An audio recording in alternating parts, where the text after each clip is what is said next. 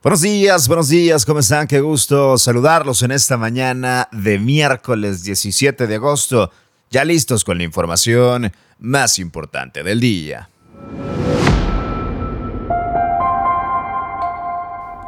Renovarán Macroplaza con inversión de 24 millones de pesos. Firmará Colosio convenio de factibilidad de agua en futuros desarrollos. Encuentran sin vida al periodista Juan Arjón. Pide Fiscalía de Campeche desafuero para Lito Moreno. Y en información internacional revelan demanda colectiva contra la diócesis católica de Quebec. Comenzamos.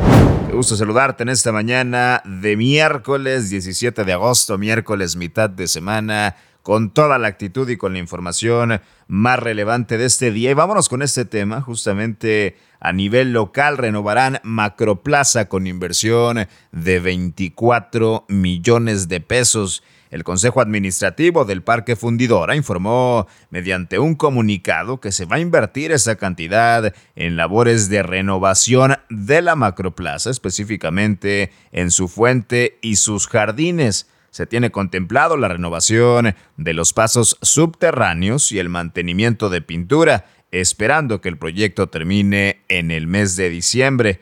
Por otro lado, también se encuentran en estado de restauración las pistas del emblemático Parque Fundidora, mismos que han recibido una inversión de 21 millones de pesos y que se espera concluyan en noviembre.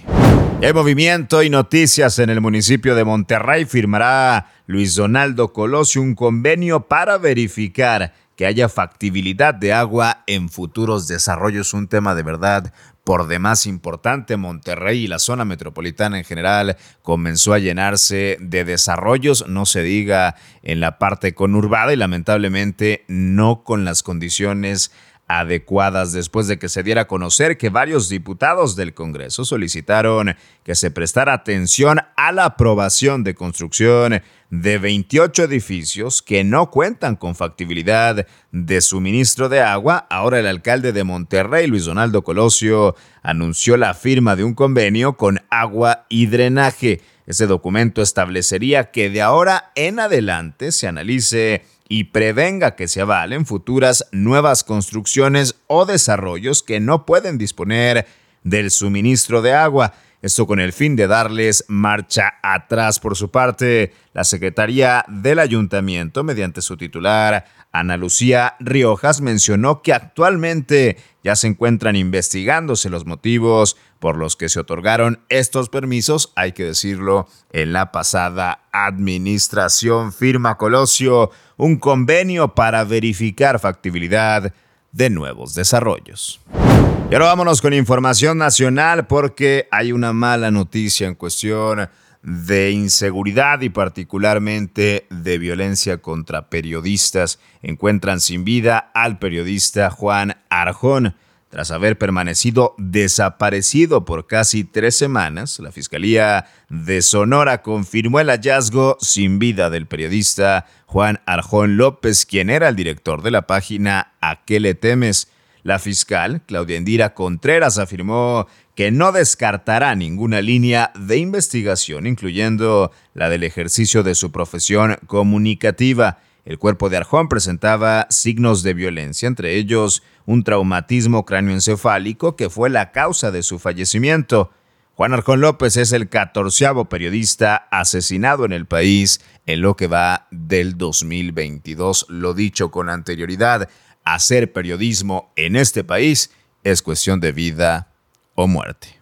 En más información nacional, hay también movimiento en el estado de Campeche. Pidió la fiscalía de ese lugar desaforar a Alito Moreno, el dirigente nacional del PRI. La Fiscalía de Campeche ha solicitado a la Cámara de Diputados que se le retire el fuero al dirigente del tricolor y legislador federal Alito Moreno. El fiscal Renato Sales explicó que esta medida no se trata de ningún tipo de ataque personal, sino de una investigación ministerial.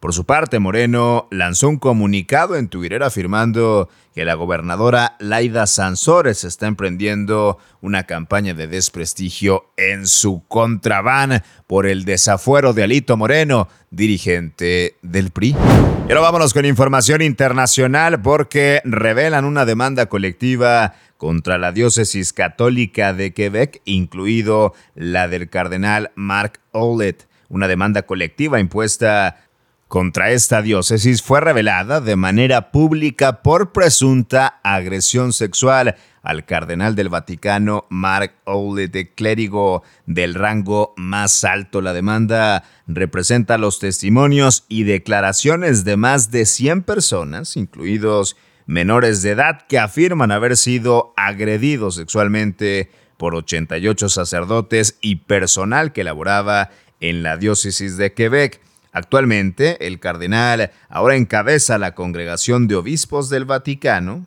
justamente tiene el fin de asesorar al Papa sobre los sacerdotes que deben de ser nombrados como obispos. Ante esta revelación se espera que más personas se unan a la demanda colectiva para compartir su testimonio y buscar justicia. Revelan demanda colectiva contra la diócesis católica de Quebec. Hasta aquí la información más importante de ese miércoles 17 de agosto. Yo soy César Ulloa, arroba César Ulloa G y esto es Contraportada por Altavoz MX. La información más relevante de Monterrey, México y el mundo la encuentras aquí en nuestra multiplataforma. Pasa un excelente miércoles. Regresamos mañana con mucho más.